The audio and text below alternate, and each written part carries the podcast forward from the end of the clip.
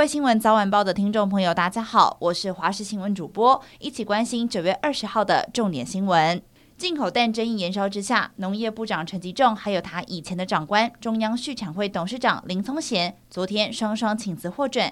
陈吉仲一路从农委会副主委做到农业部长，公职生涯长达七年半。今天农业部内部为他举办欢送会，感谢他的付出。陈吉仲在致辞时依然热情分享对农业政策的想法，还强调农业部绝对不能被打倒，而他也时不时讲到哽咽。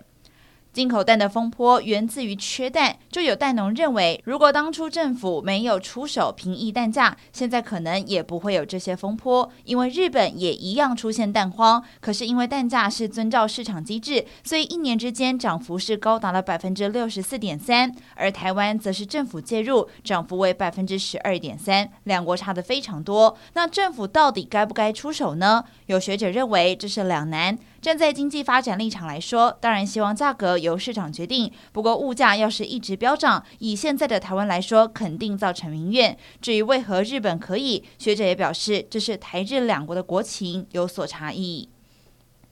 意外消息：苗栗通宵有一间炼钢厂发生公安意外，一名六十岁的工人站在三层楼高的平台清除电炉中的废弃炉渣，因为重心不稳又没有绑安全绳，因此掉落在千度高温的电炉内。当场被烧死。由于遗体碳化严重，检定相应的时候只能够依照目击者的笔录还原过程。这家炼钢厂在七年前也发生过两件公安意外，造成两死。如今又发生了公安意外，酿成一死。劳动部勘查之后，确认是管理出现疏失，立刻勒令停工，并开罚三十万元。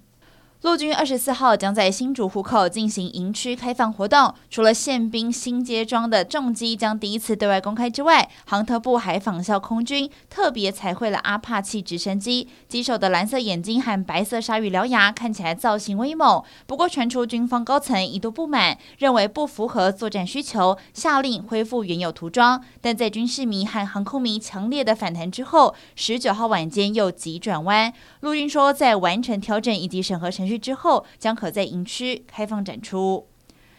体育消息，球迷都很关注的日籍球星大谷翔平，他的伤势现在状况如何呢？今天他本人难得在 IG 上发文，表示他已经接受完右手手肘手术，过程是一切顺利，他会尽其所能回到球场。至于帮助大谷翔平动刀的医生也评估，他在明年赛季能够以打者翔平的身份出赛，到了二零二五年就可以恢复投球，重现又投又打的二刀流身手。